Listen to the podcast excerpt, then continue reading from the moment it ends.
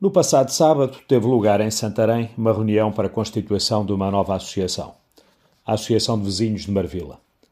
Um menos usual conceito, pois estamos mais habituados a falar em associações de moradores.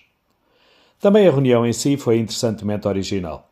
Realizada num café, teve um período inferior a uma hora para tratar dos assuntos relativos à constituição da entidade, aprovação dos estatutos, eleição dos órgãos sociais e primeiros temas de preocupação, seguido de fados com o João Chora, acompanhado à guitarra pelo Pedro Amendoeira.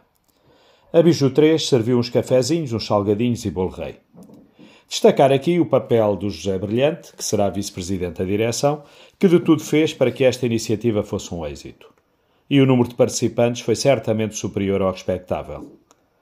Os órgãos sociais, com uma direção com 11 efetivos e 7 suplentes, integram gente bem conhecida da cidade, com 26 nomes de um alargado espectro partidário, incluindo vários não conotados. É dito pelos promotores da ideia que Santarém cresceu tomando o espaço do saca-peito. Habitações e comércios trouxeram vida, as ruas comunicam vivências e proximidade com os saberes do ensino. O crescimento foi ordenado na medida das urbanizações e do seu tempo.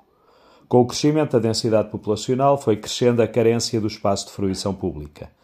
Hoje sentimos a falta de mais lugares de liberdade, de espaços verdes e equipamentos de uso fruto comunitário. A carência tornou necessário um novo diálogo com a Câmara e a Freguesia.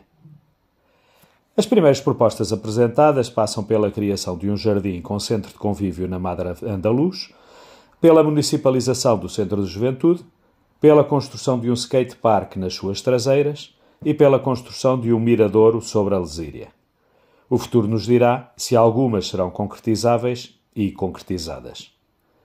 Julgo e espero que não seja objetivo desta associação a desagregação da União de Freguesias da cidade, neste caso de Marvila, repondo a situação anterior a 2013. Talvez a separação da Ribeira e Alfange, e eventualmente São Domingos, Fontainhas, etc., fizesse sentido. Mas ao fim de quase 10 anos de funcionamento conjunto, regressar a um planalto com uma divisão em três intricada como com tortuosos limites, não será certamente a melhor solução. Aguardemos então o efetivo trabalho desta associação, num conselho em que a participação ativa dos cidadãos é tão escassa e tão necessária.